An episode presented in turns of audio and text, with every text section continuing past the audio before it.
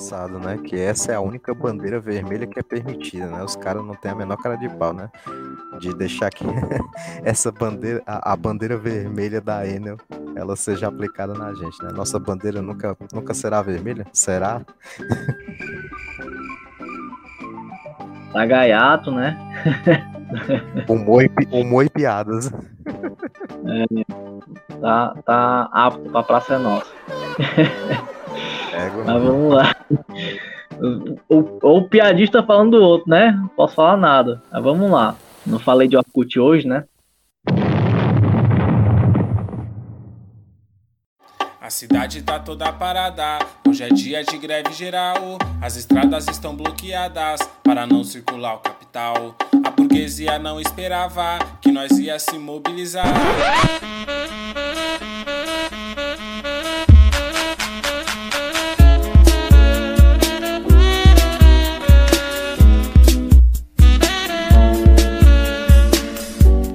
Alô, amigos!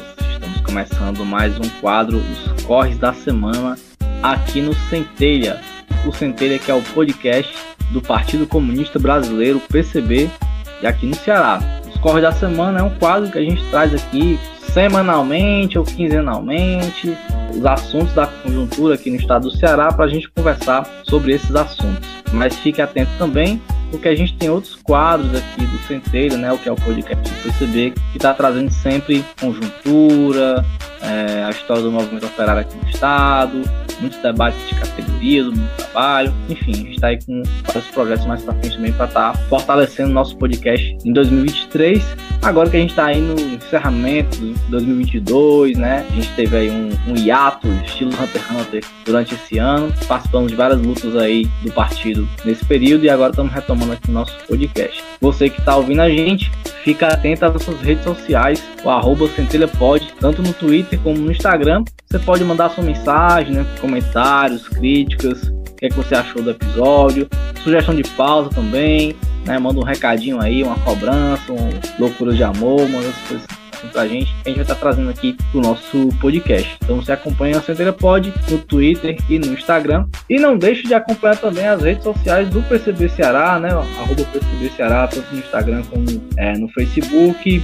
É, a gente também tem o jornal Poder Popular, nacionalmente e localmente, sempre trazendo informações importantes para a conjuntura e para a luta da classe trabalhadora, beleza? Eu, mais uma vez, sempre esqueço de me apresentar. Eu sou o Antônio Lima Júnior, jornalista, sou do partido da Unidade Classista e estou aqui mais uma vez para a gente mediar o nosso corre da semana.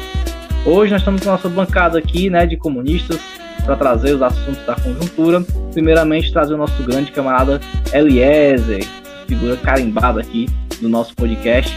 Salve, Eliezer, beleza? Beleza, camarada. Bom momento, comuners, né?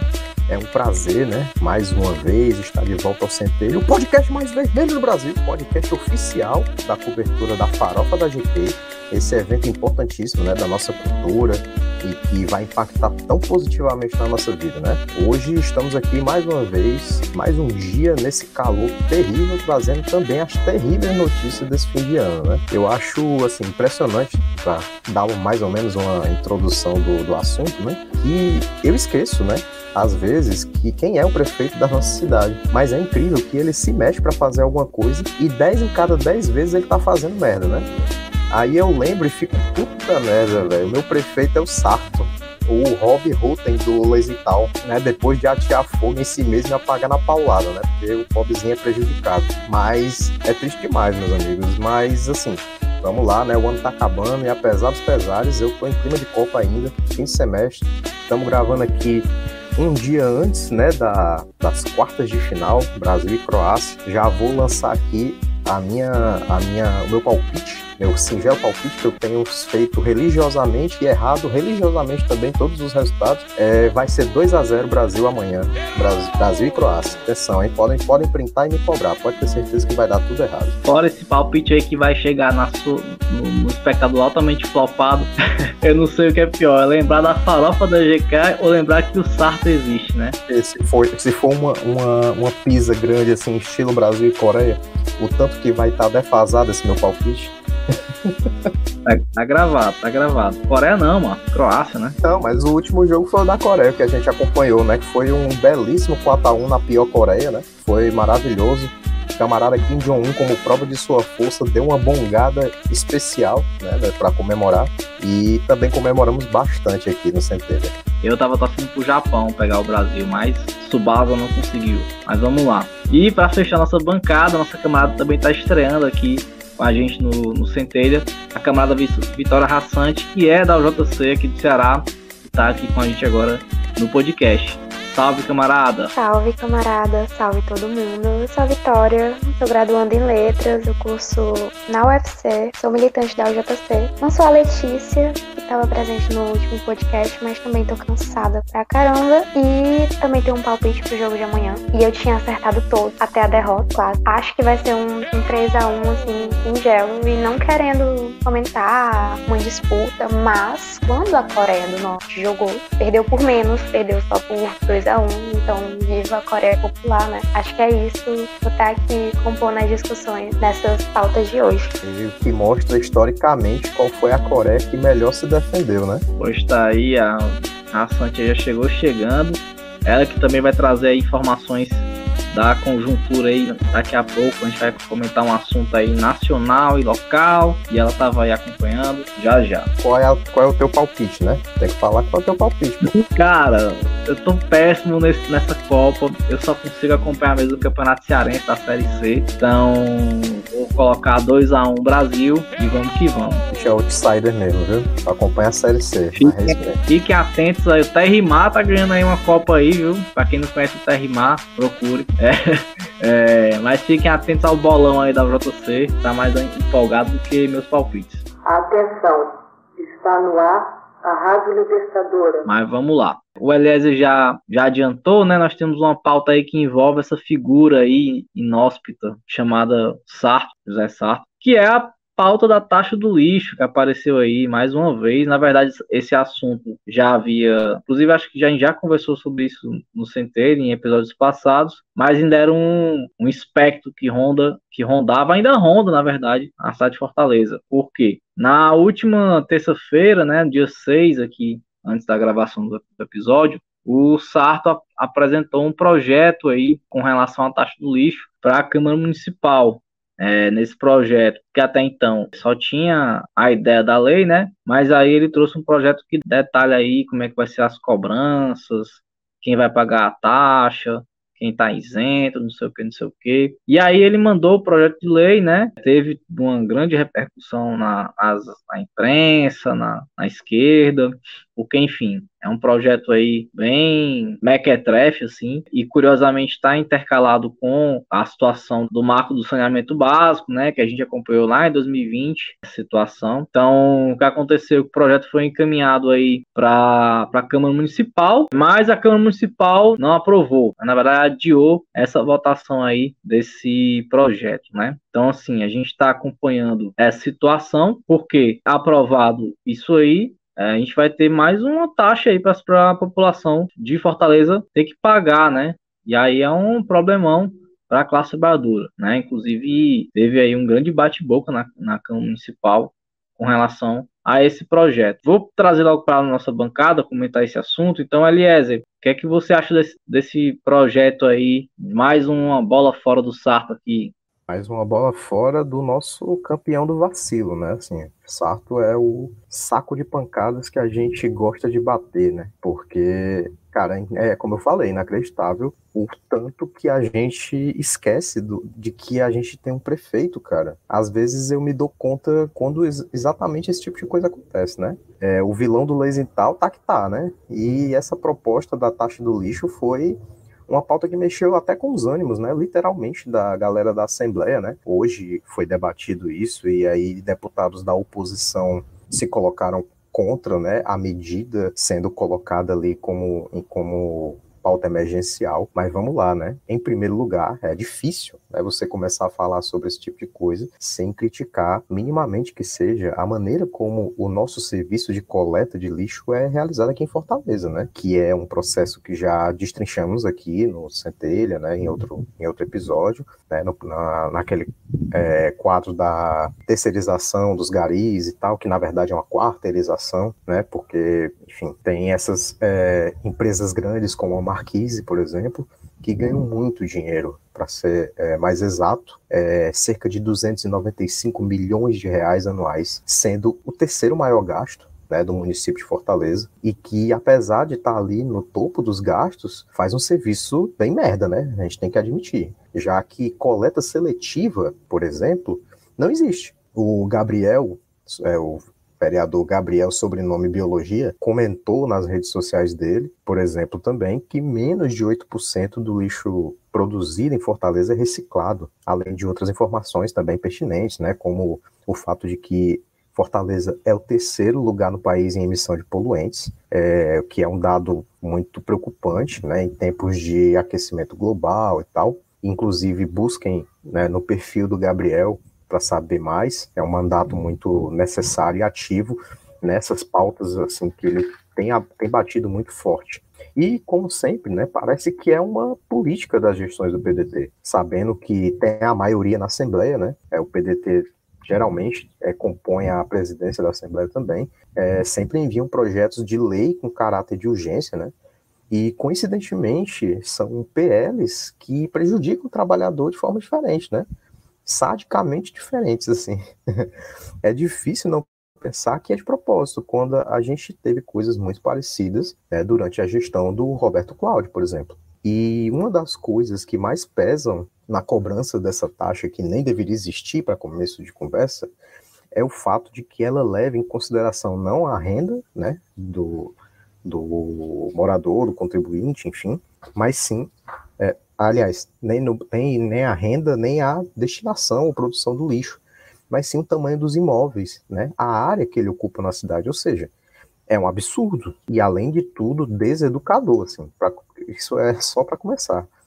A justificativa, né, como Lima ressaltou aí, a gente acompanhou em 2020, é se adequar a esse novo marco do saneamento básico, né, que também tem dedo do Tasso Gereissati, mas que foi proposto, na verdade, pelo Jair Bolsonaro, é o que já se sabe, né? Se está na mão dele é porque é algo completamente infeliz e desnecessário. E assim, o pior de tudo é que em outras cidades, a gente estava fazendo aqui uma pesquisa, iniciativas desse tipo já foram é, retrocedidas, né?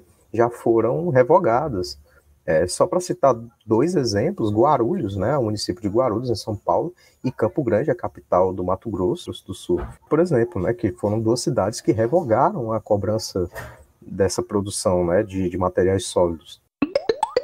Bom, interrompendo rapidinho aqui o episódio, é, eu estava fazendo a edição, enquanto isso a gente se deparou com algumas novidades né, com relação a esse debate é, da taxa do lixo, né?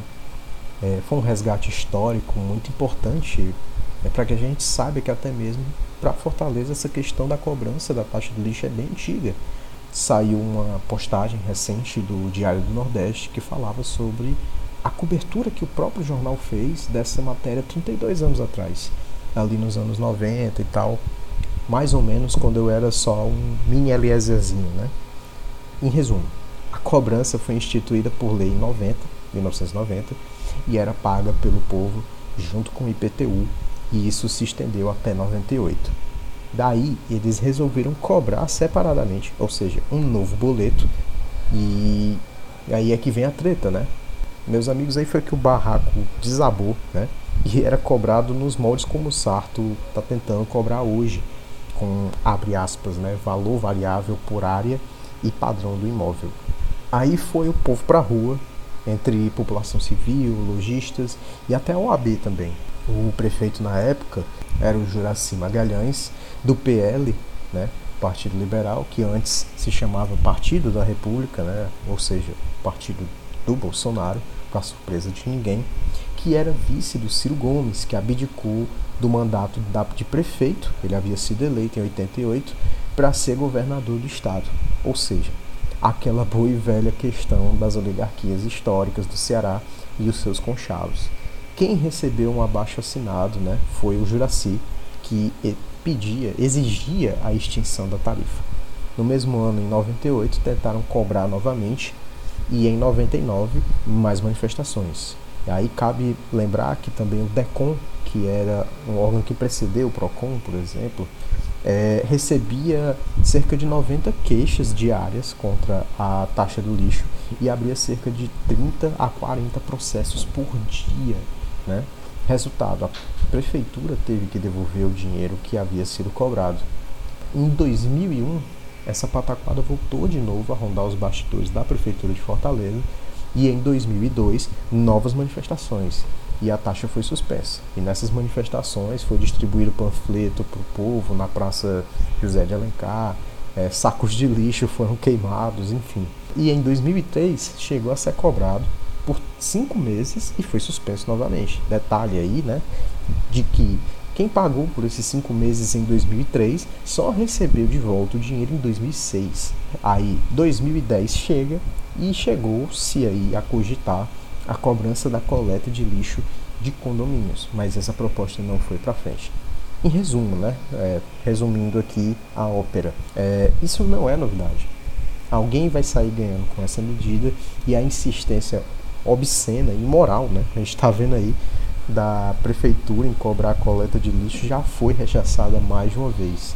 Já gerou revolta e embora tenha um papangu, um professor aí do IFCE que comenta nessa matéria que é positivo, porque 1.500 municípios já cobram e que pode vir a ter um resultado positivo na questão ambiental, o que a gente vê é que essa medida nunca foi aceita pela sociedade civil e pela má repercussão não vai ser aceita novamente, né?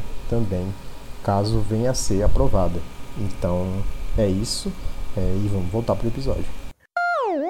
Por quê? Primeiramente, a revolta popular foi muito grande, né? Muitos populares, eh, os moradores, os trabalhadores, viam nisso uma grande justiça. Né? Isso é um ponto muito específico que provavelmente não vai ser diferente aqui em Fortaleza, porque muito se tem falado né, nas redes sociais, nas publicações dos jornais que tratam do tema, é, sobre, é, sobre isso, né? As pessoas comentam é, por um lado e por outro, as pessoas comentam por um lado e o outro, né? Alguns dizem, olha aí, né, que medida filha da puta, que olha aí que esse cara tá fazendo. E outros, né, mais, mais à direita, ficam culpando quem votou no Sarto como uma medida paliativa para frear o avanço do Capitão Wagner, que seria muito pior, né? A gente sabe muito bem disso. Mas é uma patuscada, né, cara? Essa medida é ridícula. É, e que, como eu disse, não é educativo ela não traz para a população uma medida que conscientize, que mude, por exemplo, o panorama de Fortaleza como, essa, como ser essa terceira cidade mais poluente do Brasil, e acaba que também expõe um grave problema, que é a gestão né, de empresas privadas em serviços essenciais, né, porque a gente tem que lembrar que a coleta de lixo é um serviço essencial. A gente tem que lembrar que, por exemplo, questões como a Covid-19 são parte de um problema de, é, é, de saneamento básico, de saúde pública mesmo, né? E passa por exatamente ter uma, uma, uma condição melhor de higiene das cidades. E, para além disso, né, a gente tem que questionar né, como quase tudo é, que está na mão da gestão privada, o quanto isso impacta. Porque a Marquise e, e as outras empresas que têm lucrado muito né, é, com, essas, com, com esse serviço, elas vão continuar ganhando. E aí quem vai ter que pagar essa conta somos nós, no final das contas.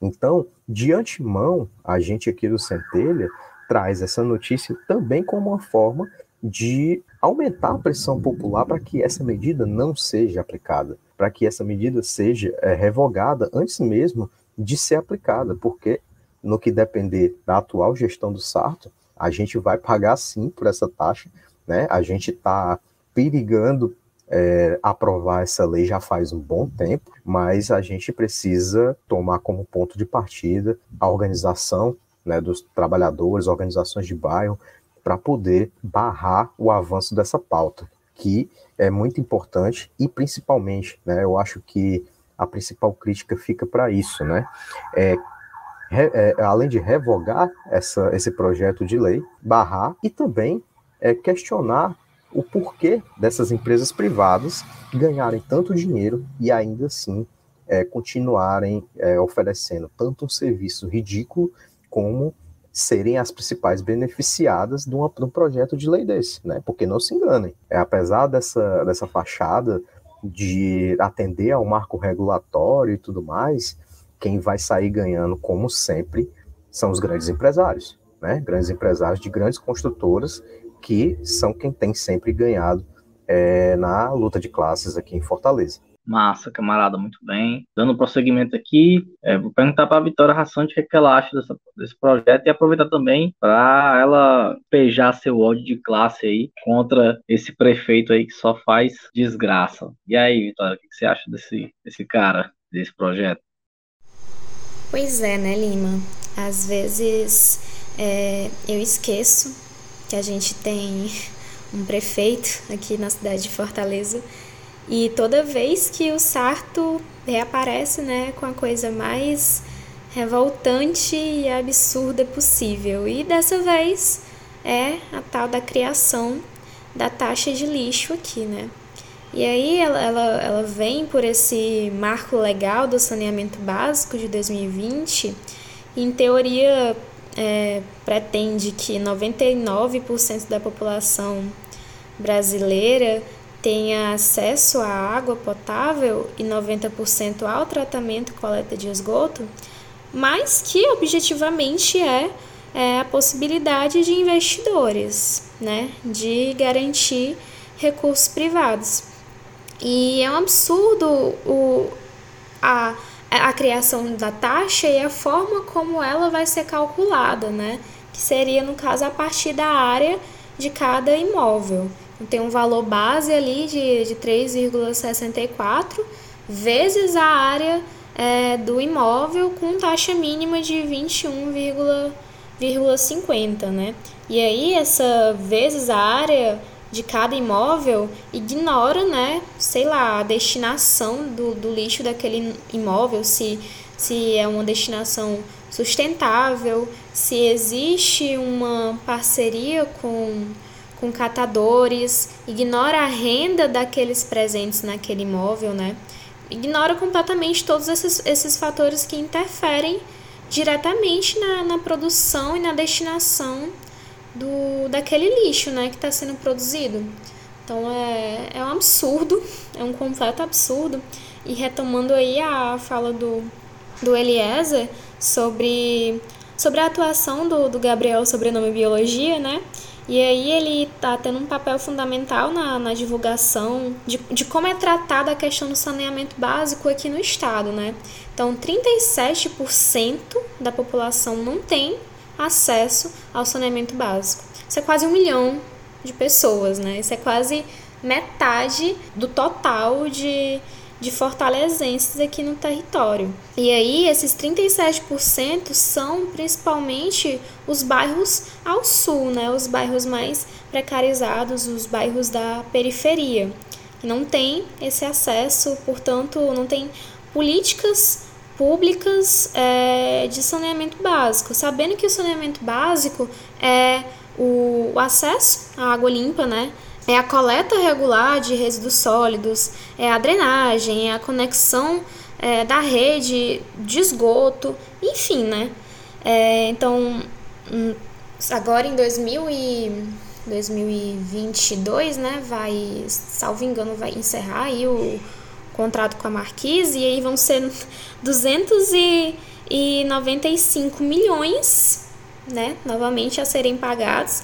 E aí quem vai pagar é o fortalezense, né? Com essa taxa de lixo aí a ser votada nos próximos dias. E aí, novamente, né, o saneamento básico, ele é questão de saúde pública, né? Saneamento básico é evitar enchentes, portanto, evitar é, focos de, de vetores de, de contaminação por, enfim, dengue, zika, é, chikungunya, é, contaminação por doenças transmitidas pela água, leptospirose, hepatite, desinterias, etc é impedir a contaminação dos nossos recursos hídricos, do nosso solo aqui em Fortaleza, é, dos lençóis freáticos da nossa cidade. Cidade essa que foi construída, assim como tantas outras cidades do Brasil, sobre rios, né? ignorando completamente a nossa, a nossa ecologia, as, disposi as disposições dos nossos recursos hídricos na cidade.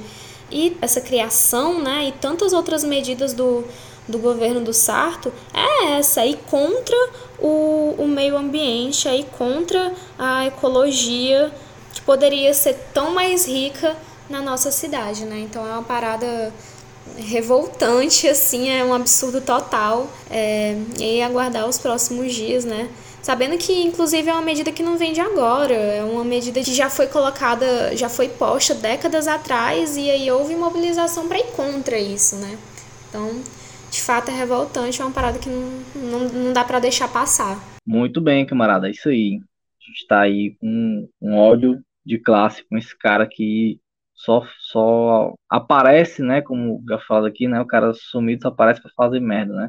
É, enfim, vou nem comentar assim a, a questão política, né, de, onde, de como é que tá a situação do Sarto, né, de todo esse processo aí que vem da, da eleição do Elmano, a ruptura com o PDT, e a corda do, do pescoço dele tá só aumentando, né? E parece que ele faz questão de, de se enforcar. Para fechar esse, esse assunto, primeiro, já foi comentado aqui pelos camaradas, mas essa proposta de taxa de lixo tem uma série de irregularidades, assim, é um negócio bizarro. Primeiro, que não passou, assim, não teve um, um, um tratamento de discussão na Câmara, né? Na Comissão de Meio Ambiente. Foi um, foi um projeto que foi apresentado em regime de urgência. Cara, que regime de urgência é esse, né? Que coisa urgente é essa que tem que ser aprovada assim do, do nada na, na, taxa do lixo, né? Foi um negócio tão bizarro que acabou nem sendo aprovado. E qual é o problema de ser esse regime de urgência? É porque a sociedade civil não é consultada. Então, veja, uma, uma taxa de lixo que significa custos para a população, a classe trabalhadora vai ter que pagar essa taxa aí, tem aí um, um, um número mínimo para cada casa, né? E aí já começa um, equívoco, né? Porque é, um, é um valor base de 3,64 por metro quadrado, ou seja, é, já começa, já tem um equívoco aí, que é a questão de qual é o, o critério, né, de uma taxa dessa. O critério está sendo apresentado é simplesmente o critério do, do imóvel, da área do imóvel, né, então não, não, se, não se coloca, por exemplo, a quantidade de, re, de resíduo que é produzido naquele imóvel, a renda das pessoas daquele imóvel, se você já faz alguma destinação sustentável ao resíduo, nada disso é considerado, né? Simplesmente é a área do imóvel e pronto, e pague. Então, tipo assim, é, isso já é um grande problema. Mas aí tem outros problemas, né? Porque a Prefeitura de Fortaleza não tem qualquer perspectiva de uma política de, de direcionamento do, dos resíduos orgânicos, né, da reciclagem. Né? Simplesmente coloca a questão da taxa, mas não tem nenhuma perspectiva de, por exemplo, é, a inclusão das cooperativas e das associações de catadores, né, uma política municipal que tenha uma inserção desses trabalhadores que são muito importantes, inclusive um off-topic aqui, muito off-topic, né, mas é, na graduação eu tive um contato na extensão, e aí já, inclusive, a, adiantando a pauta aqui da, da importância das verbas na educação, né? Porque eu, eu, na graduação, fiz uma extensão que era acompanhar uma cooperativa, uma associação de catadores, aliás, várias associações de catadores lá no Cariri, né? E aí é, foi, uma, foi uma das primeiras experiências que eu tive de militância mesmo, porque a gente acompanhava o pessoal lá, as lutas. Então, assim, se tem uma categoria que tem um papel fundamental na sociedade, né, e que a gente precisa fortalecer, são as associações de catadores de material reciclável. Essa galera aí precisa ter uma política importante com eles, né? Então, não tem qualquer perspectiva de fortalecimento dessas organizações pela Prefeitura de Fortaleza. Simplesmente a prioridade é a taxa, né, do lixo. E é estranho, né, o Elias até comentou, porque a Prefeitura de Fortaleza Fortaleza deixa de arrecadar 22 milhões de reais por mês por não ter uma coleta seletiva, mas ela paga 24 milhões por mês para Marquise gerir os resíduos. Então, aí já tem esse problema, né? o SARP não mexe na estrutura do capital, não mexe no, no, enriquecimento das empresas, que já é uma empresa que é envolvida com construção civil, que é a, as maiores, o maior crime que tem aqui nessa cidade, depois do, das empresas de ônibus, que eu não vou nem comentar, né? Já falei várias vezes aqui, depois das empresas de ônibus, o pior, a segunda pior categoria do empresariado que tem aqui em Fortaleza são as construtoras, né? Só desgraça. Ainda tem uma construtora no meio disso aqui. Então tem gente ganhando dinheiro, tem gente ganhando dinheiro e são os grandes empresários nessa história, né? Porque a questão da reciclagem do lixo, ela, ela gera valor, ela gera dinheiro para alguns setores aí. Tem gente ganhando dinheiro com isso. E aí, mais uma vez, está sendo colocado na mão dos empresários, está sendo colocado na mão de quem se beneficia disso aí e não se pensa Lima. qualquer político público. Então, o seguinte, mais uma vez, o Sarto está fazendo uma movimentação que, se, que beneficia né, os grandes empresários, aqueles que estão aí lucrando em Fortaleza. Que não é nenhuma novidade, na verdade, é uma continuação. Né? Ele é a continuidade do projeto do PDT, do Roberto Cláudio, essa galera que está aí só para poder beneficiar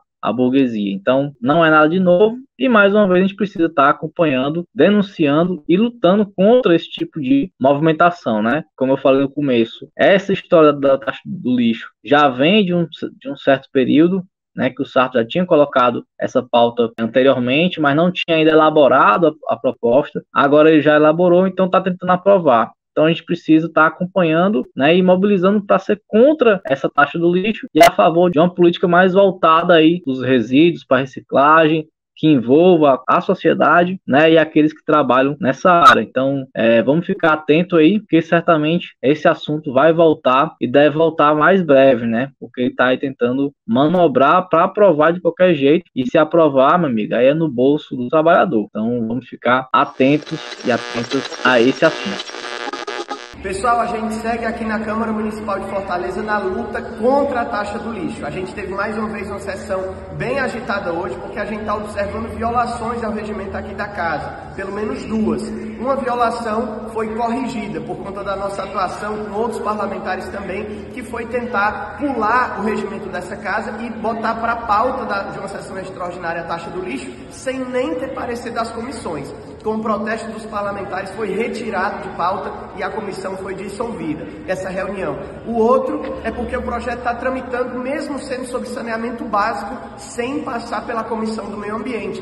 Então nós protocolamos aqui no Departamento Legislativo um recurso contra essa tramitação, passando só no orçamento e na Comissão de Constituição e Justiça, e se o regimento for seguido, vai ser também mais uma barreira para esse projeto absurdo da taxa do lixo. A gente sabe que a população é contrária, que não aguenta mais esse tributo, e aqui na Câmara está bem claro, pelo menos 15 vereadores já falaram contra essa taxa do lixo e praticamente nenhum subiu no plenário para defendê-la. A gente espera que essa medida absurda caia e que não seja votada e sequer aprovada também a taxa do lixo aqui em Fortaleza. Vamos seguir na luta. Bem, vamos para a pauta seguinte então, que aí é outra pauta aí pancada, né? Que foi recentemente o bloqueio de recursos é feito pelo governo federal ao Ministério da Educação mais uma vez, o governo Bolsonaro faz bloqueio de recursos para as universidades públicas. E aí, nossa, bizarro, assim, um, negócio, muito fatal, porque foi justamente para impedir o pagamento de bolsas aos estudantes de mestrado, doutorado, é, de vários setores aí da educação. Então, o decreto foi feito aí no final de novembro pelo governo federal que baixa esses recursos orçamentários para a educação. A gente teve, inclusive, recentemente, no dia da gravação aqui do nosso podcast, teve mobilização na UFC, daqui a pouco também a Vitória vai comentar, mas eu vou primeiro passar pro Eliezer para ele falar desse assunto. Cara, é bizarro, né? A gente fez muita piada é, com relação ao fato do Jair Bolsonaro tá quieto, né? Tá chorando pelos cantos. Tô com depressão, Tá ali macambúzio. todo mim. jururu no cantinho dele ali depois do fim das eleições. Mas assim, quem tem experiência com criança sabe, né, que quando ela tá calada, alguma coisa ela tá fazendo. Embora eu vi aqui agora há pouco enquanto a gente estava gravando, que é, depois de muita pressão, né, o governo vai liberar a verba e, pra, e o pagamento está garantido, segundo dizem, né, para a próxima terça-feira, dia 13 de dezembro, ainda assim é uma coisa muito é, evidenciadora né, do caráter do governo Bolsonaro. Né? Um governo que é, ativamente é, patrocinou a anticiência, né? ativamente também foi o principal responsável pela morte de pelo menos, né, chutando bem por baixo, umas 450 mil vidas, é o principal agente também do atual estado de miséria de mais de 30 milhões de famílias, né, que não têm segurança para se alimentar. E assim, surpreende quem não conhece, né? Que às vésperas dele ter que abandonar o cargo, ele tenha feito algo do tipo, né? E é uma coisa bizarra, porque eu sou graduando ainda e ainda não tenho contato com as bolsas, né? Mas assim, quem tem as bolsas é, sempre fala sobre o absurdo que é tanto o valor que é pago, que não é lá essa coisa toda, quanto o fato de que sempre tem um problema, né? Sempre atrasa e ainda tem aquele caráter de exclusividade de que você não pode ter vínculo empregatício para poder se sustentar para além da bolsa. O que, por um lado, se garante que o pesquisador ele tenha autonomia para poder fazer a sua pesquisa, para poder ser um cientista de fato. E aí, aqui eu faço também um parêntese, né? Porque ciências humanas também é ciência, embora muitas pessoas não, não acreditem ela assim, fecho parênteses. Ao mesmo tempo, é, deixa os nossos pesquisadores, os nossos cientistas, que são os responsáveis pelos avanços que a gente tem na sociedade, é numa situação de miséria, numa situação tanto de miséria quanto de insegurança, quanto de adoecimento mental. Porque imagina você, porque assim, a gente está falando aqui de gente que vai fazer mestrado, de gente que vai fazer doutorado, de gente que, em, em tese, já está no mercado de trabalho e tem que paralisar suas atividades para poder se dedicar à pesquisa, para poder melhorar cada vez mais o nosso acesso à ciência e, e, obviamente, dar um retorno à sociedade sobre isso. Agora, imagina você viver nessa situação de segurança e ainda por cima ter que lidar com um, um, agravamento né, desse, desse tipo de coisa. Porque a gente tem que lembrar também que não é a primeira vez que isso acontece. Da última vez é, teve também um atraso do tipo, se eu não me engano, em 2017, eu não, eu não tô lembrado, e a situação foi resolvida com greve, né, com paralisação, com mobilização organizada né, dos estudantes que conseguiram reverter processo muito parecido. Né? Eu acho que os camaradas eles podem falar até um pouco mais sobre isso, é, se eles tiverem tido acesso a isso, mas isso evidencia exatamente a ignorância, né? Assim, muito, muito entre aspas, né? Ignorância sobre o que é de fato ser estudante no Brasil, ser cientista no Brasil, pesquisador, porque eu até lembrei agora, cheguei numa comunidade de Fortim e me apresentava como estudante de arquitetura e urbanismo, e desempregado. E aí, uma camarada nossa, camarada Sambra, que é do, é do Andes, né? Ela, ela me chamou no canto e disse: Olha, você é trabalhador, você é trabalhador, você é estudante. Isso meio que destravou diversas coisas na minha mente, né? De quanto a gente não trata, né? O trabalho intelectual, o trabalho de, de graduação mesmo, né? Eu acho que até a graduação ela pode entrar nesse quesito como um trabalho mesmo, como um, uma forma de obter conhecimento para dar retorno à sociedade, porque no, de fato é isso, né? Você vai para a faculdade, você aprende né, uma profissão para que você tenha condições de atuar na sociedade. E é isso a gente não tem como, a gente não leva isso em consideração. E aí, quando a gente se depara com um absurdo desse, né, que é o bloqueio dessas verbas, a gente fica imaginando o quanto isso não afeta né, essas pessoas que estão dedicando anos da sua vida para serem divulgadores científicos, para fazerem avançar o conhecimento sobre diversas disciplinas, diversas modalidades aí de, de trabalho, para que a gente possa ter, entre aspas, aí, muitas aspas, uma autonomia com relação à produção de ciência, porque isso é uma coisa que também a gente fica muito chocado quando a gente vê os dados de fuga de mentes, né? A gente tem isso muito evidente. Muita gente sai do Brasil é, para poder é, atuar fora né? porque aqui tanto não se tem incentivo para a produção de conhecimento, como também não tem incentivo para mão de obra, para divulgação da, da, própria ciência e do, do, trabalho que essas pessoas exercem. Então é absurdo, mas também não surpreende que, que tenha, isso tenha acontecido aos 47 do segundo tempo né, do governo Bolsonaro, que a gente sabe que vai sair mas vai deixar é, a sua marca de destruição, né, para a próxima gestão do Lula, né? Isso vai impactar muito negativamente ainda por muito tempo, a gente sabendo pelas informações que já foram divulgadas, né, e tudo, do rombo, entre aspas, que ele deixou nas contas públicas, né, e a gente tem que lutar muito ativamente, né? E hoje, a gente sabendo que supostamente está garantido para terça-feira o pagamento, a gente, a gente percebe que só existe uma forma de driblar esse tipo de coisa, que é a organização. É a organização dos estudantes, a organização dos cientistas, que é um pessoal que a gente não tem tanto contato quanto, por exemplo, o movimento estudantil do ensino superior mesmo, né? Mas que se mobilizaram, divulgaram diversas informações sobre isso, estavam previstas paralisações sobre isso, a Rassante pode falar até melhor sobre isso do que eu, mas a gente percebe que a única forma de barrar esse tipo de avanço, né, que destrói a ciência, o conhecimento e é tão prejudicial tanto para quem está produzindo quanto para o próprio país mesmo que vai, que é o principal beneficiado do que vai surgir desse tipo de pesquisa, é a organização popular, é a organização dos estudantes. Muito bem, camarada. E dando prosseguimento aqui a esse assunto, né, vou passar para a Vitória Rassante, que inclusive acompanhou aí as mobilizações que, tiveram com relação a essa questão dos cortes. E aí, camarada, o que, é que você está achando desse assunto e dar um repasse também para a gente de como é que tá as mobilizações para enfrentar mais um ataque do Bolsonaro à educação. Pô, bora lá, né? Movimento estudantil. Então, assim, né? A partir de um, de um decreto do dia 30 de novembro desse, desse ano, o governo federal, por meio de mais uma alteração de desembolso, afetou todo o orçamento previsto no mês de dezembro de 2022 no ensino superior. Então, desde a PEC de teto, de teto de gastos, essa medida de completa destruição do exercício de ciência e de pesquisa no Brasil, os orçamentos é, anuais da FNDCT, CNPq, CAPES, diminuíram aproximadamente de 400 bilhões de reais para 4 bilhões de reais.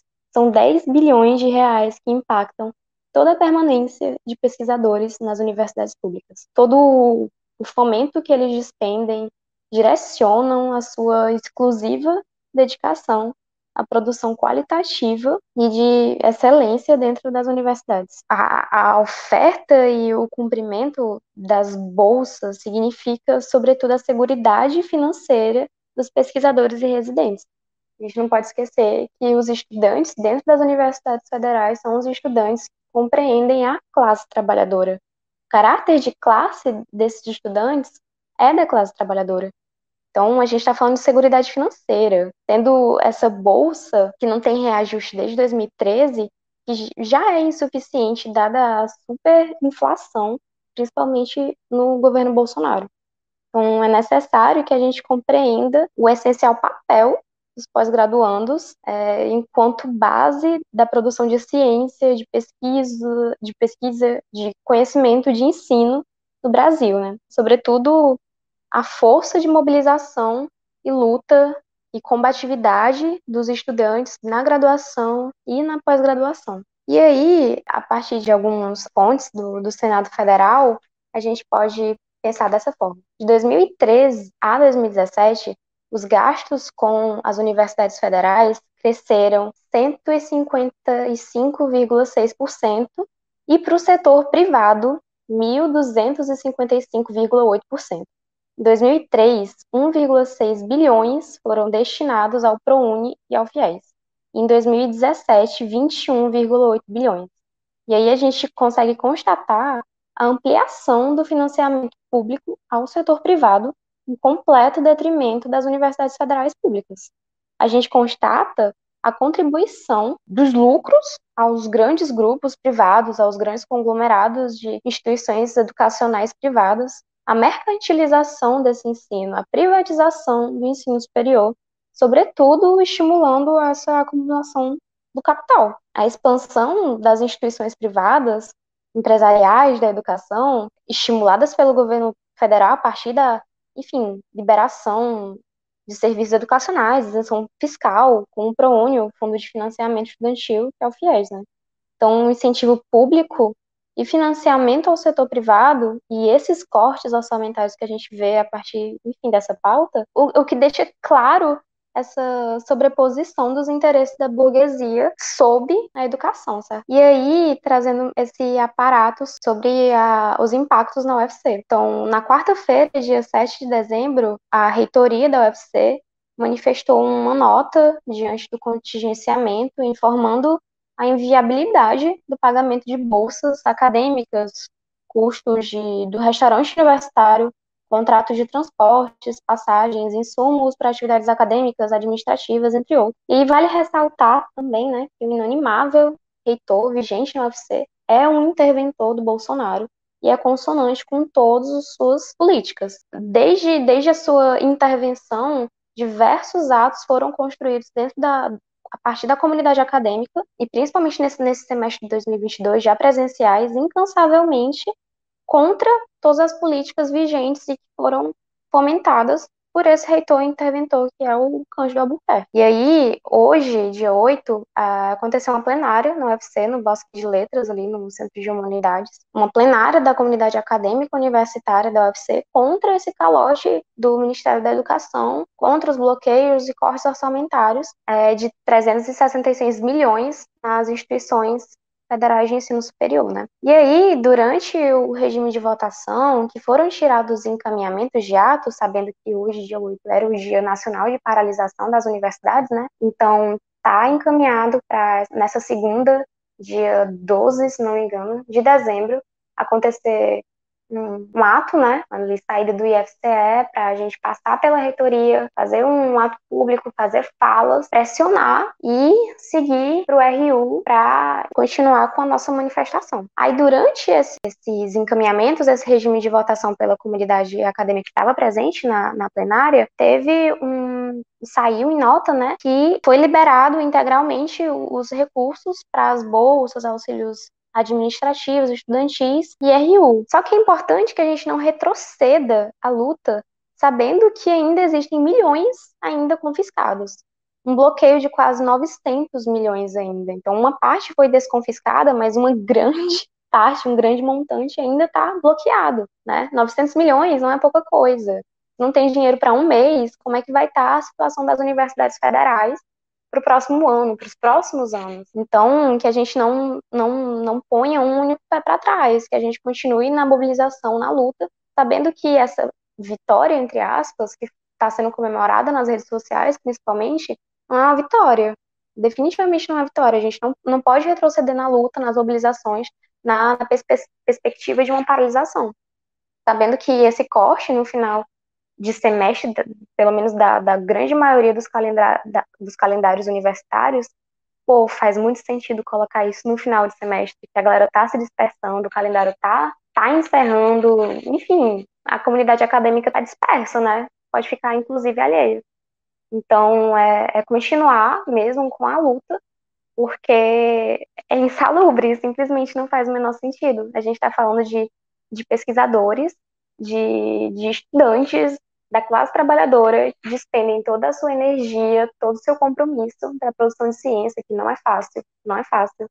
E não ter sequer uma segurança financeira para dispor dos, dos, recursos necessários. A gente está falando do básico, a gente está falando de alimentação, a gente está falando de custeio de, de moradia, de residência, para se manter dentro da universidade. É um valor miserável, é um valor que não, não dá para fazer nada sabendo da, principalmente da superinflação e do baixíssimo poder de compra hoje do brasileiro no país que a gente vive. Então não é pouca coisa. E a gente está falando de, de uma barbaridade e um retrocesso real na, na educação brasileira. É uma educação que fomenta uma ciência esplêndida com, com pouquíssimos gastos, entendeu? Imagina se a gente tivesse o investimento necessário para toda essa base que constrói a ciência e o conhecimento no Brasil, né? Então aí eh, fica o meu convite, não sei quando é que o, o episódio vai sair, mas vai ter um, um ato agora de, na segunda-feira e que a gente não retroceda, que continue as mobilizações, que a gente consiga pensar sobretudo no papel fundamental dos pós-graduandos nas mobilizações, porque é essencial. Muito bem, camaradas. Assunto aí que está na conjuntura, né? Rassante e Elias já trouxeram muito bem o assunto, só dando uma pincelada, né? Porque esse valor do, dos bolsistas, né? Deveria ter, ter caído aí no na última quarta-feira não rolou, né? Aqui no Ceará, né, um levantamento foi feito, tem 1.252 estudantes de mestrado e 1.303 de doutorado que recebem bolsa da CAPES, né? E aí são aí mais ou menos 2.500 alunos de pós-graduação que estão com a renda comprometida com esses cortes, né? Que já é um já vinha sendo vários absurdos aí do, do governo Bolsonaro e aí mais esse, esse corte aí totalmente nefasto que só reforça o grau de é, negacionismo que o Bolsonaro é, anti-ciência, anti-educação, né, passou a pandemia inteira negando a pandemia, negando a vacinação. Então não é nada diferente do que ele já fez durante seu mandato aí desgraçado, né? E aí a gente vê aí um impacto gigantesco nas, nas universidades, nas, nas, instituições de ensino federal aqui no Ceará, né? No caso, por exemplo, o IFCE, ele teve um bloqueio de 5,5 milhões. A, a UFCA, né, que foi o Cariri, da qual eu sou formado, né, é, com muito orgulho, pronunciou também com esses cortes, cortes de grandes, de grandes recursos. E no caso da UFCA aí, teve um saldo da conta de crédito da universidade negativo em 700 mil reais, sendo que a universidade tem um compromisso ainda para esse mês de dezembro de 3 milhões de reais, que são relativos a pagamento de bolsas, auxílios, serviços, né, questão do restaurante universitário, como a Raçante também lembrou. E aí acho que é curioso a gente notar, né, que a reitoria da UFC ela se manifestou com relação a isso. E, e é engraçado, assim, né? Porque a reitoria da UFC é fechada com o Bolsonaro, porque a reitoria atual, é o, quem está à frente da reitoria é o interventor, não é um reitor eleito democraticamente, né? É um interventor que foi colocado pelo Bolsonaro e que meses atrás, durante a campanha eleitoral, estava com abraçado com o Bolsonaro, com o chapéuzinho do Bolsonaro. Puta que pariu, que filha da puta. E aí tá aí agora na universidade levando esse corte. Então, é para vocês verem a situação. E já pegando essas atualizações, né? Porque essa, essa pauta é uma pauta que estava correndo aí durante esse processo, enquanto a gente estava aí fechando a pauta do Centelha, teve essa mudança. Essa mudança que foi por uma pressão social, porque isso pegou muito, né? Houveram várias movimentações, ações, né? Recursos contra o, o MEC. É, mas veja só, o MEC teve 460 milhões liberados, certo? Isso é apenas um terço do total do que foi bloqueado. Então, ainda tem um valor gigante ainda, aí por volta de 900 mil reais, milhões de reais, né? Olha a matemática do homem aqui. É, 900 milhões de reais que estão bloqueados ainda. Então, tem recurso na, da universidade que está bloqueado ainda. E não tem garantia de que vai ser desbloqueado ainda né? Porque aí são, são recursos, como o Andifes fala, né? Um contingenciamento aí gigantesco que afeta as despesas funcionais das universidades, né? Limpeza, água, luz, tal, salários, a, a, salário não foi comprometido, mas no caso, parte da, das despesas funcionais. Alguns outros setores de bolsa que são aqueles que não são ligados a penais, né, que é o, que é o Programa Nacional de Ação Estudantil, então as outras bolsas ainda estão é, nesse aguardo da liberação. Então, acho que é muito importante, né, a gente manter esse alerta de não recuar, de não baixar a guarda é, só porque a, o MEC liberou uma parte dos recursos. Porque a gente sabe muito bem como é o governo Bolsonaro. Daqui a pouco vai continuar empurrando os restantes desses recursos. E, para fechar esse assunto, né, isso está intercalado com esse, esse processo de transição, né, esse governo, negócio da transição do governo Bolsonaro para o governo Lula. Vários setores estão passando por esse processo de o Bolsonaro gastou o dinheiro todo na campanha, orçamento secreto, com compra de voto, com cara quatro. Então o, o Estado foi saqueado por esses caras. E aí tem um agravante, né? Porque a gente não sabe ainda como é que vai ficar a situação daqui para frente. Então a gente precisa manter o ritmo de mobilização, de pressão, não só para impedir os ataques do Bolsonaro enquanto esse desgraçado não passar a faixa, se é que ele vai passar a faixa, né? Mas também se preparar para os próximos períodos, né? Porque não vai ser moleza.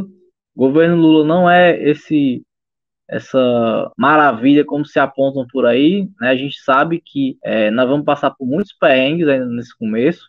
Então, por isso que nós precisamos manter a mobilização. É uma coisa surreal. A gente vê meses sem nenhuma mobilização. Parece que tudo, a vida, a vida toda depende da posse do Lula. Quanto isso, né, que se lasca a classe trabalhadora. Então é, É um absurdo, né? É um absurdo os movimentos sociais ficarem à mercê de uma posse em janeiro. Nós não podemos parar a luta de classes por causa de uma posse, porque a luta de classes não parou. Né? Tá vendo aí o que, é que o Bolsonaro fez? Né? Cortou as verbas da educação. Então vai ficar esperando? Os, os bolsistas vão esperar a posse do Lula? Você não vai pagar as suas contas com a, com a posse do Lula. Muito pelo contrário, né? São pesquisadores que estão produzindo conhecimento para o país e que não podem ficar esperando essa mudança de governo, que isso pode prejudicar esses trabalhadores. E aí é, é mais uma vez saudar a mobilização dos estudantes, né? o Eliezer falou aí dos pós-graduados, né? A NPG, a Associação Nacional dos Pós-Graduados, a UNE, os camaradas da UJC e do MUP aí fizeram muitas, muitas mobilizações acompanhando essas lutas e que vai ter mobilização, né? Segunda-feira, se a gente já tiver saltado aí o episódio, é importante ficar atento aí à mobilização na UFC e também lá no Cariri, mais uma vez aqui puxando a sardinha pro Cariri, vai ter mobilização também, o DCE da UFCA, grande DCE da UFCA, e passei anos atrás de organizar esse DCE, finalmente deu certo, que bom. Tá mobilizando também a, a, o ato pela manhã, às 9 horas, na Praça da Prefeitura de Juazeiro. Então, é, não vamos deixar a peteca cair, não vamos desmobilizar, vamos continuar em luta, porque a luta de classes não acabou. Muito pelo contrário, ela está se intensificando e nós precisamos estar tá nas mobilizações. 200 mil bolsistas de mestrado e doutorado da CAPES estão na mão, sem ter como pagar as contas do mês. A bolsa não é uma ajudinha extra para quem faz pesquisa. A pesquisa é um trabalho e a bolsa deveria garantir o sustento do pesquisador, inclusive porque a regra geral é que bolsista não pode acumular essa renda com outro trabalho CLT. Desde as estruturas urbanas que você usa na cidade até a vacina que você toma de graça no postinho, são resultados do trabalho destes pesquisadores. Então tem gente que depende dessa renda para pagar as contas de casa. E não é como se os pesquisadores ganhassem uma fortuna. O último reajuste das bolsas foi em 2013. Quer dizer, tem gente fazendo pesquisa de ponta no Brasil, ganhando menos de dois salários mínimos e sem o 13º FGTS e nenhum outro benefício.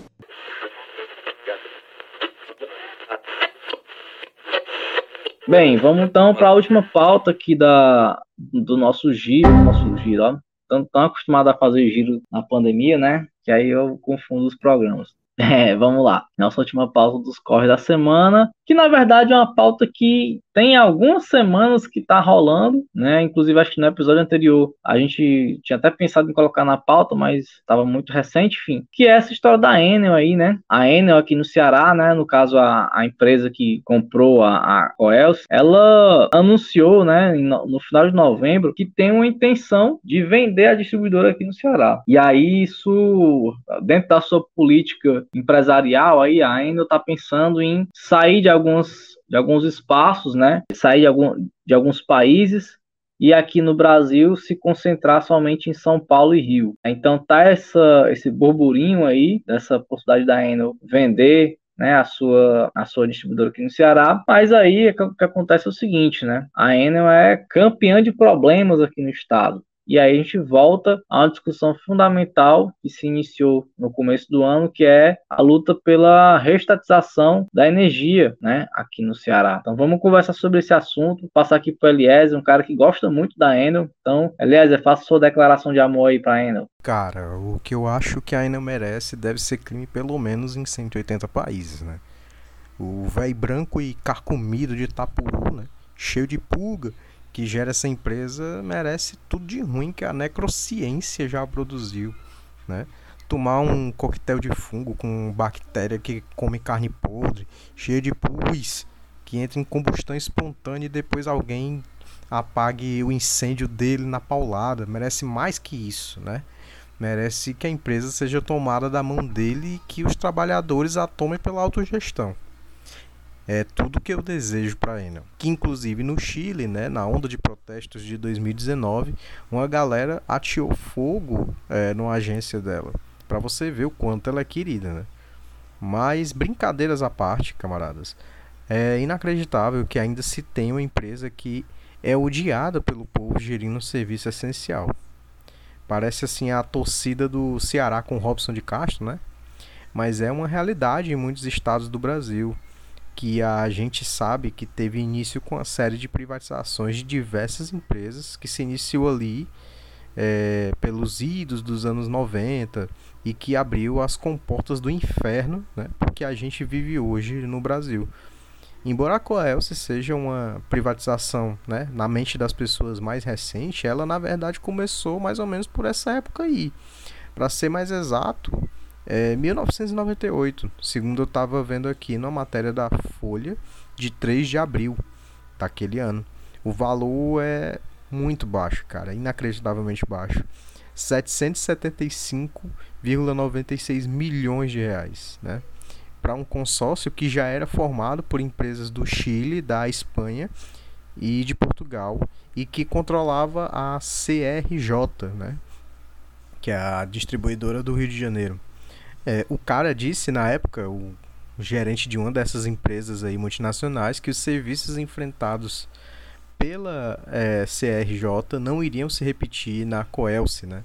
Aí, segundo ele, o problema da CRJ foi que as empresas, que a empresa investiu apenas 135 milhões de dólares nos cinco anos que antecederam a privatização ocorrida em 96. Isso teria feito com que o sistema de distribuição da empresa que pertencia ao Rio de Janeiro ficasse sucateado. Mas não é só privatizar que melhora? Entendi, né? E essa herança, né, maldita do boca de suvela do FHC, que na época saiu distribuindo tudo que era nacional e ainda hoje é tratado, é, como se dizia antigamente, né, a pão de ló pela mídia, pelos políticos da ordem, por todo mundo, né, basicamente. Né? É, é, é, inacreditável. Sabe quem é que não esquece que ele é um verme miserável? Funcionários públicos, né? A população que precisa desses serviços, principalmente, né? Que sofreu muito nesse período de transição.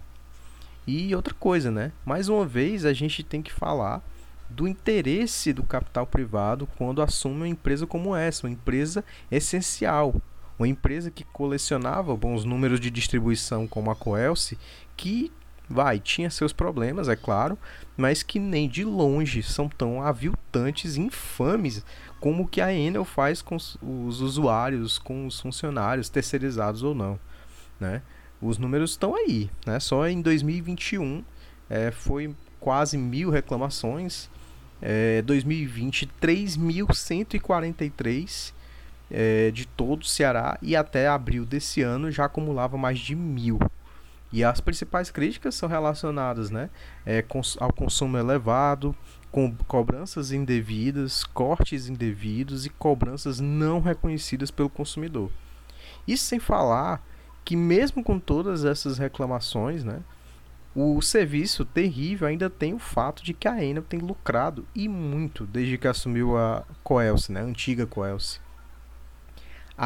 nas matérias que pegamos aqui para análise uma queixa de que não estão tendo mais tanto lucro quanto, quanto já tiveram, mas ainda assim não é como se a distribuidora de energia do Ceará tivessem dando prejuízo para a empresa, né? É muito lucro em plena pandemia também, né? Ainda tem isso. O que me lembra até mesmo daquele caso, né? No começo da pandemia, que um terceirizado da Enel se negou a cortar a luz de uma residência e foi demitido. E aí a empresa terceirizada inventou diversas mentiras sobre o cara, enfim, maior caos, né?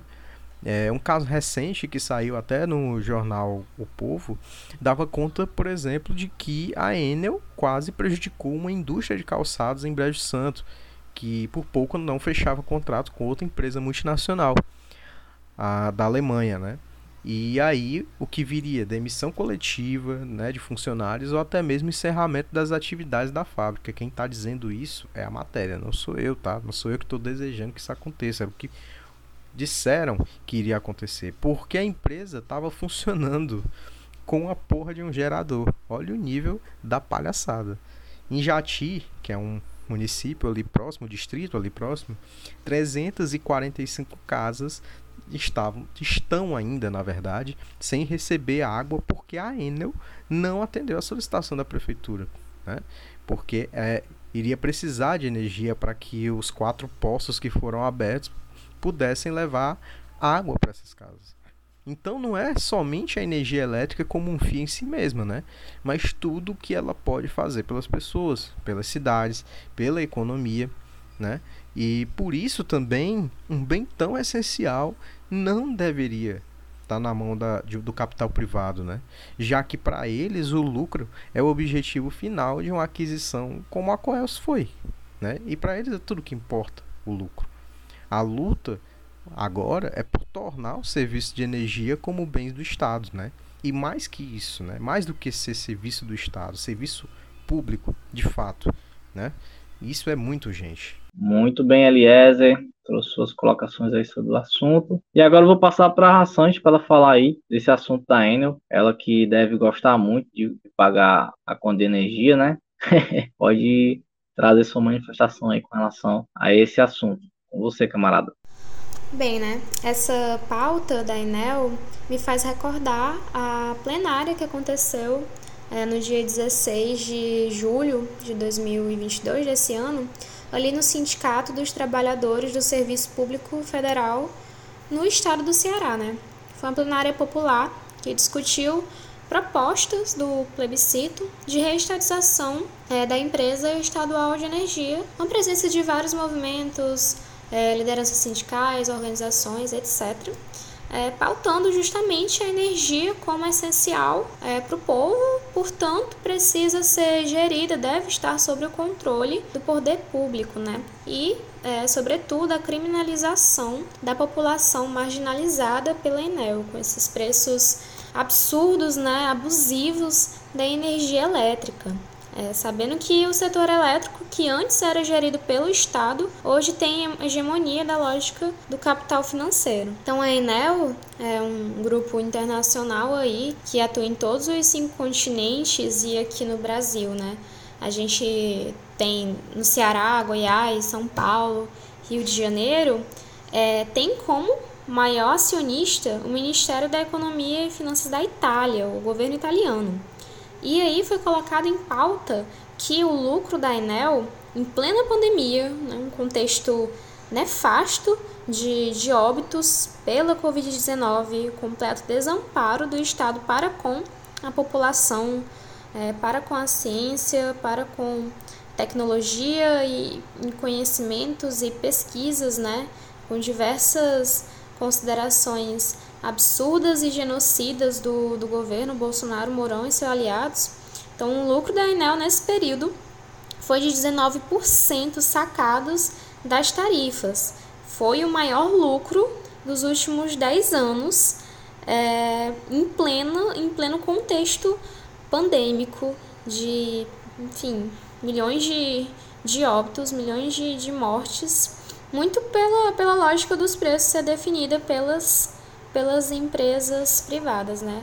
E aí a gente sabe que não é mil maravilhas, né? O, o serviço de energia, mas justamente esse sucateamento é, fomentou o imaginário de que tudo que é público é, é ruim, né? Sucatearam para o imaginário de que tudo que é público é ruim, enriquecendo cada vez mais o setor privado. E aí, um dos, do, dos destaques, né?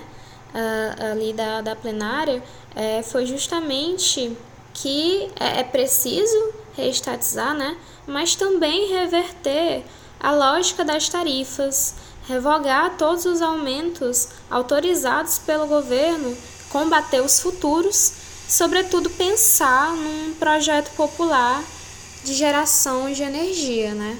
Bem, é isso aí, camarada Sante, trouxe aí comentários dela também sobre o assunto. Fechando aí essa pauta da Enel, né? É uma pauta que já está há alguns meses aí circulando, né?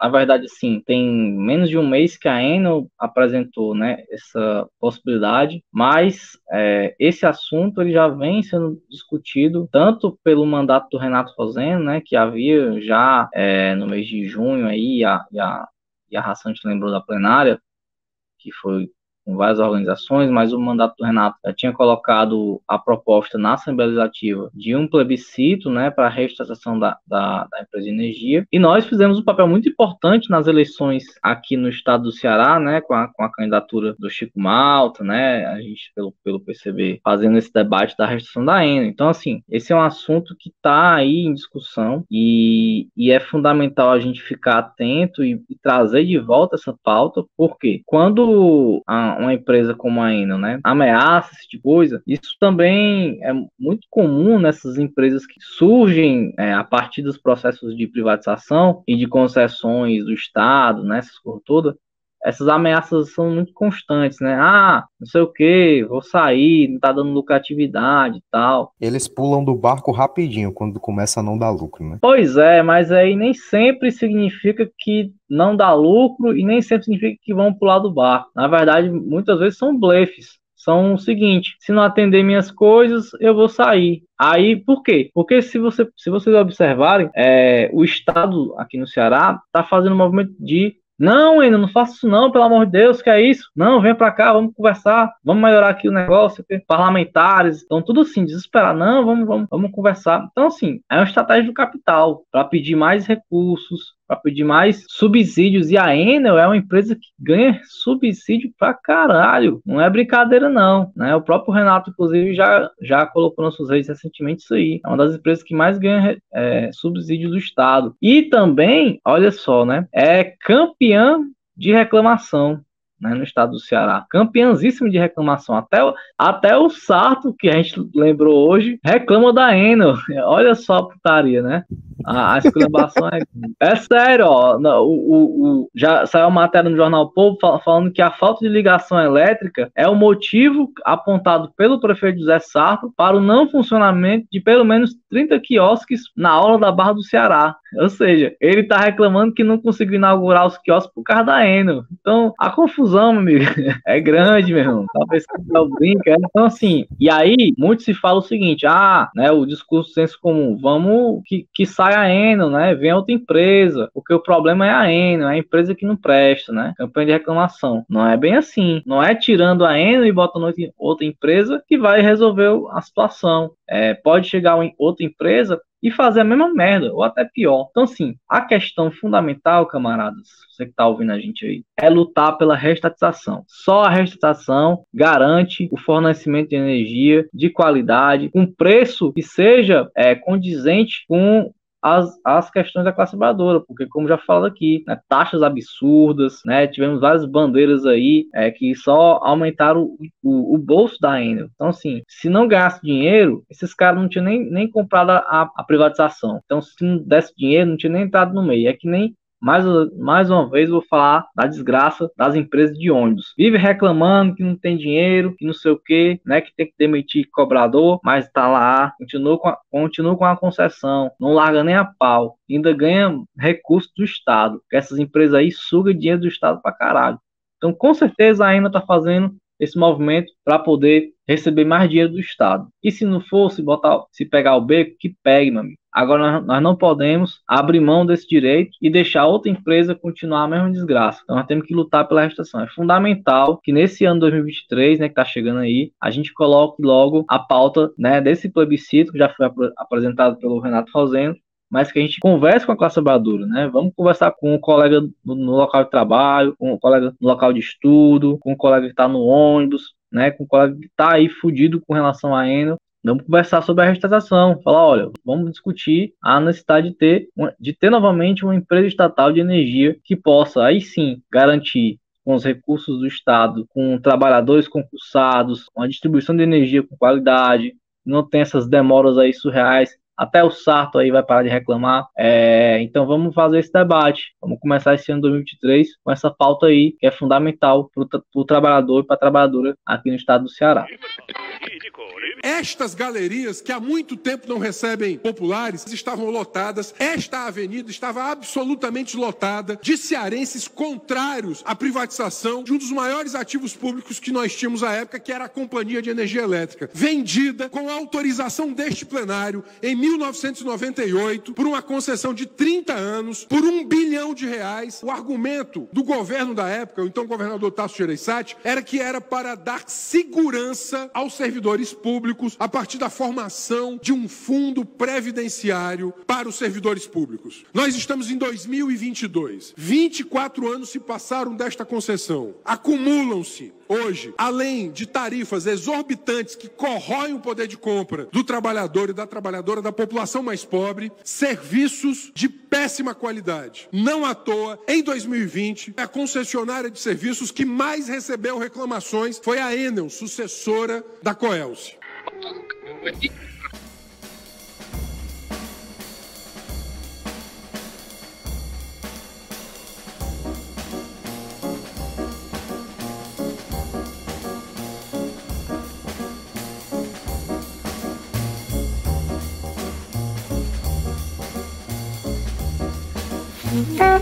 E para encerrar aí nosso episódio, né, a gente encerrando aí com a nossa bancada, vou trazer aqui é, Eliezer Rassante para é, trazer seus comentários finais, se tem alguma dica para os nossos ouvintes, né, uma dica aí cultural, tal, né, um lembrete e umas considerações para quem está ouvindo aí. Então vou passar para o nosso camarada Eliezer.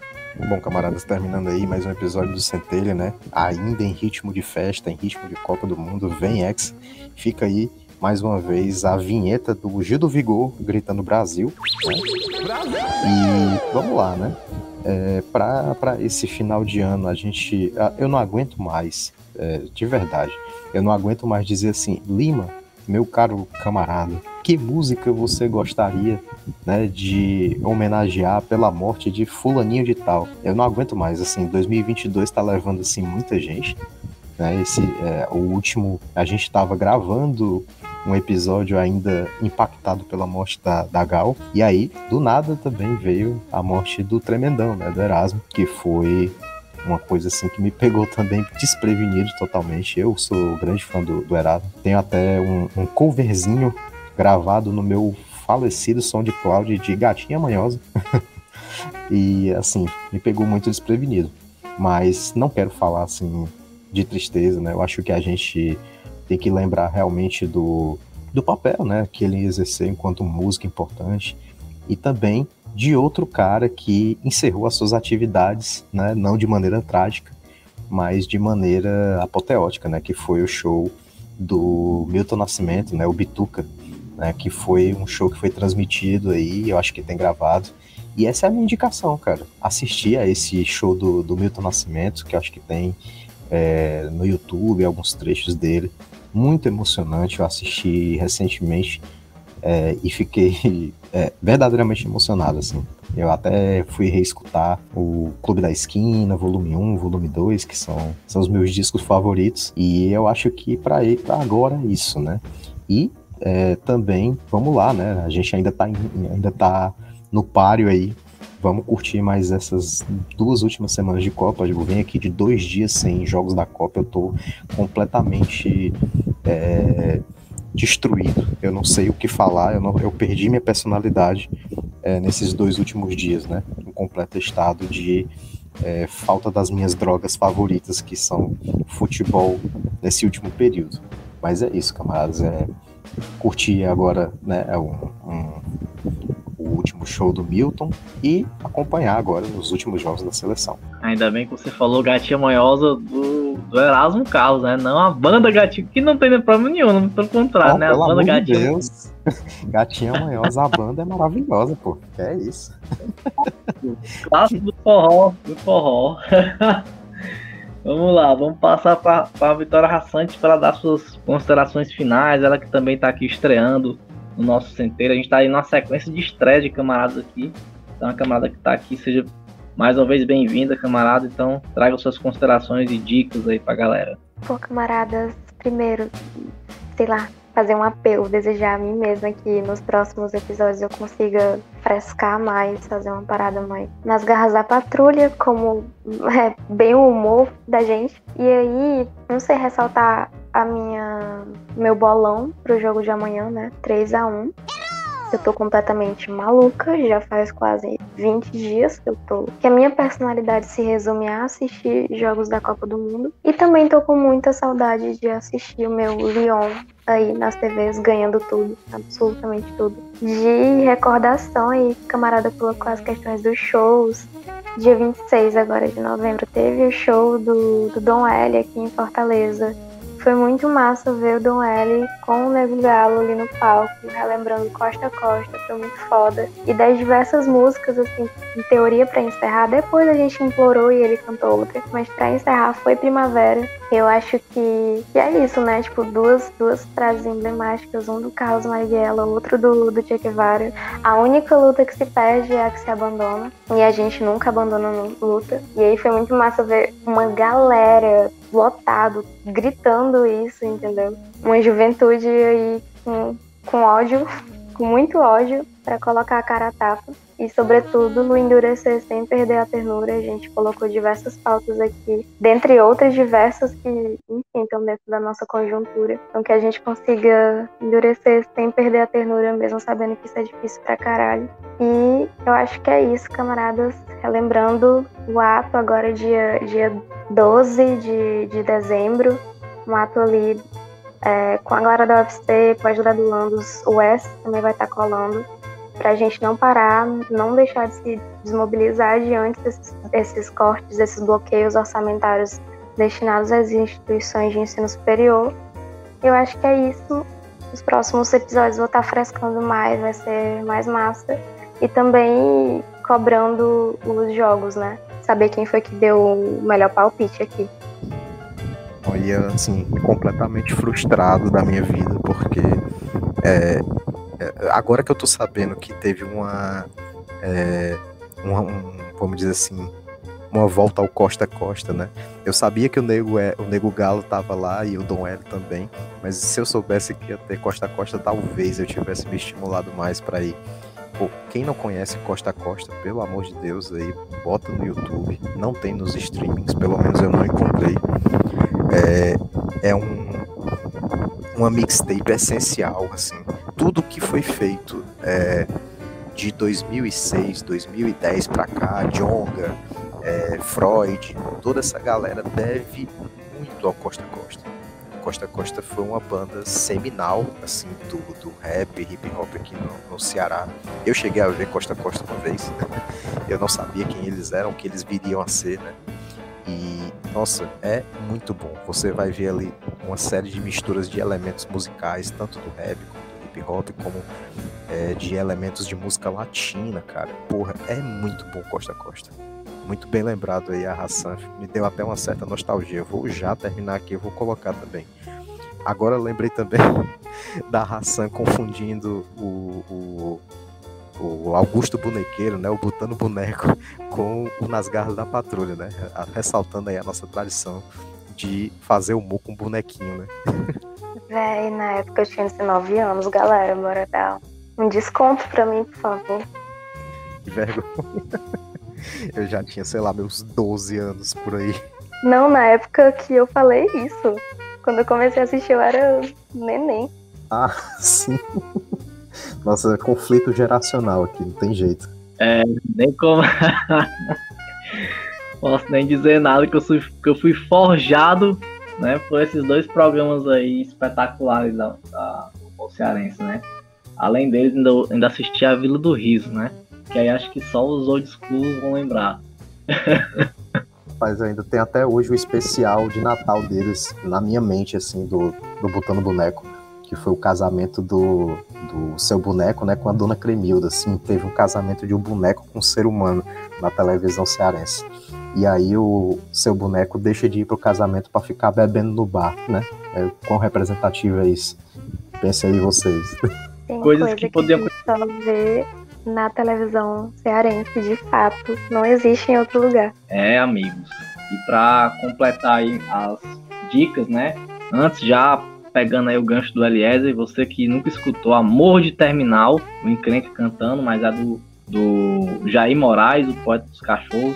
Essa música é sensacional, tem no YouTube Amor de Terminal, maior declaração de amor. É... eu vou Aqui dar uma sequência de. É, brinca. Eu vou Hoje eu vou dar uma sequência de dicas comunistas aqui, porque eu tô lendo um livro incrível, incrível, assim, que é a formação do PCB do Astrogildo Pereira, né? Simplesmente um, um dos fundadores do partido, né? E aí, pô, o livro é muito foda. Só tem um, um defeito, né? Que ele é, ele é um livro financiado é, pela Fundação Astrogildo Pereira, que é a fundação do PPS, né? Que não deveria estar com esse acervo jamais. Mas infelizmente eles tomaram muito da nossa, nossa história, né? E aí fizeram um livro junto com a Boitempo. Então, mas tirando esse detalhe, você pode riscar lá o nome da, da fundação. Aliás, o nome da fundação não, porque o nome é bonito da fundação. O problema é a fundação em si.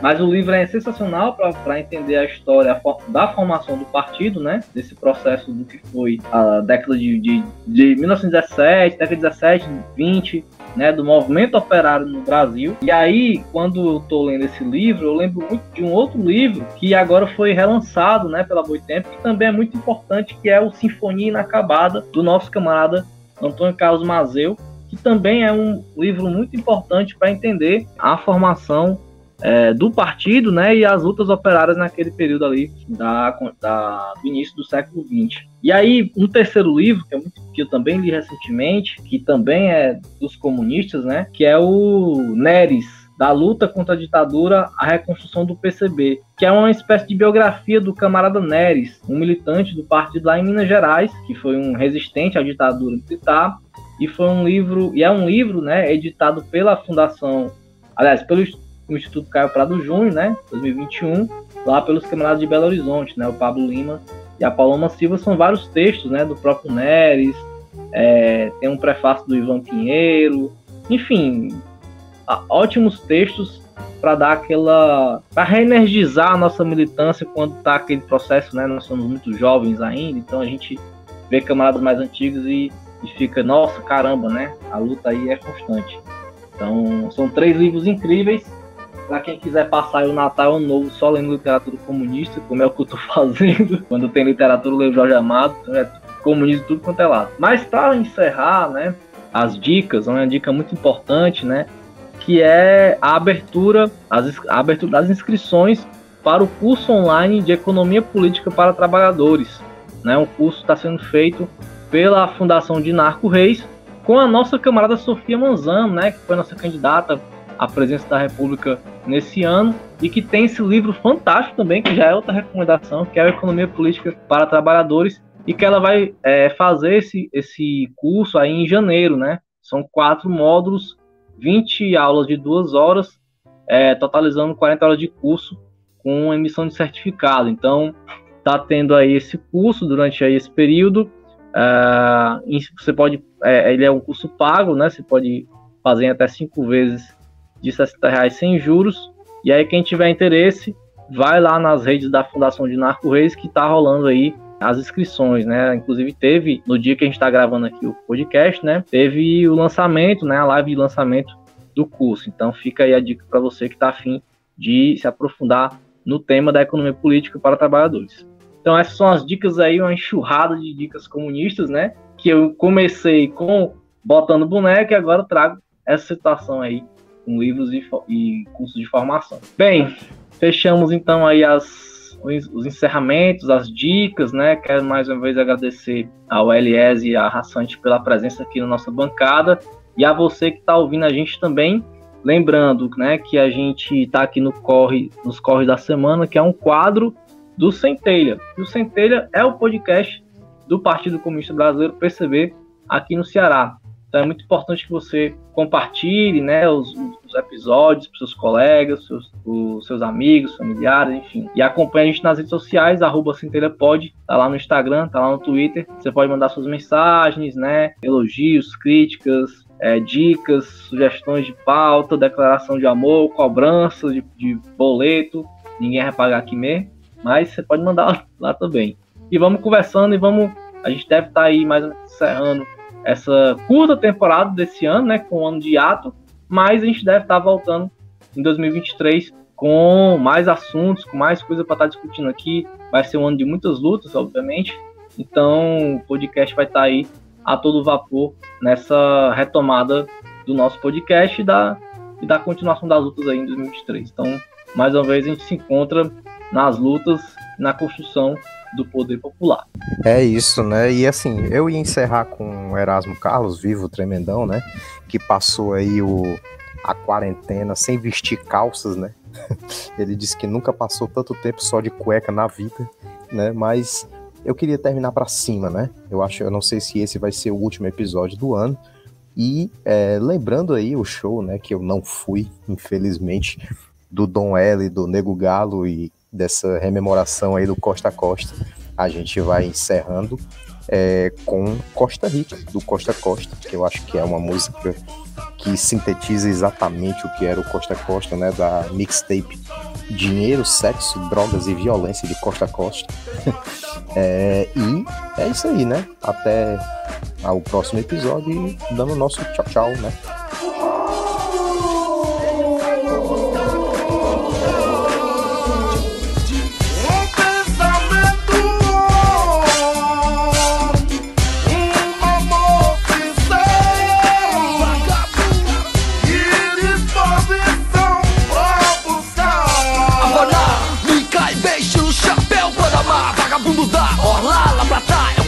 Oeste da costa Carrumbaca de coração no gelo, Cuba livre Amor só de mãe sincero e eterno Fé em Deus que o resto é castelo Como lá onda fui, vim, vou Ergui a taça louca, brindou Pronto pro que for, né, eu tô Sangue por sangue, louco. Na rua onde pulsa meu sangue Ei, outro drink aí, mano Tem uma vida como minha amante. Dou valor à vida, tá ligado? Não vou desperdiçar. Uh -huh. Vira o som, quero que elas mexam bem Tenho dom, filmo dom de floral Camiseta, na moral, taça na mesa. Rei hey, mata de viseira Filma as gatas na areia. É as áreas, então em cara são várias, várias. Eu tô em casa, otário não embaça. Gata, que tal uma dose de salsa? De biquíni ela passa, pele parda. Imagina ela só com a marca. Ela curte esse rap e a salsa. Esse mambo ao leste da praia. Esse banho de água salgada, jamba. Ela curte a fumar.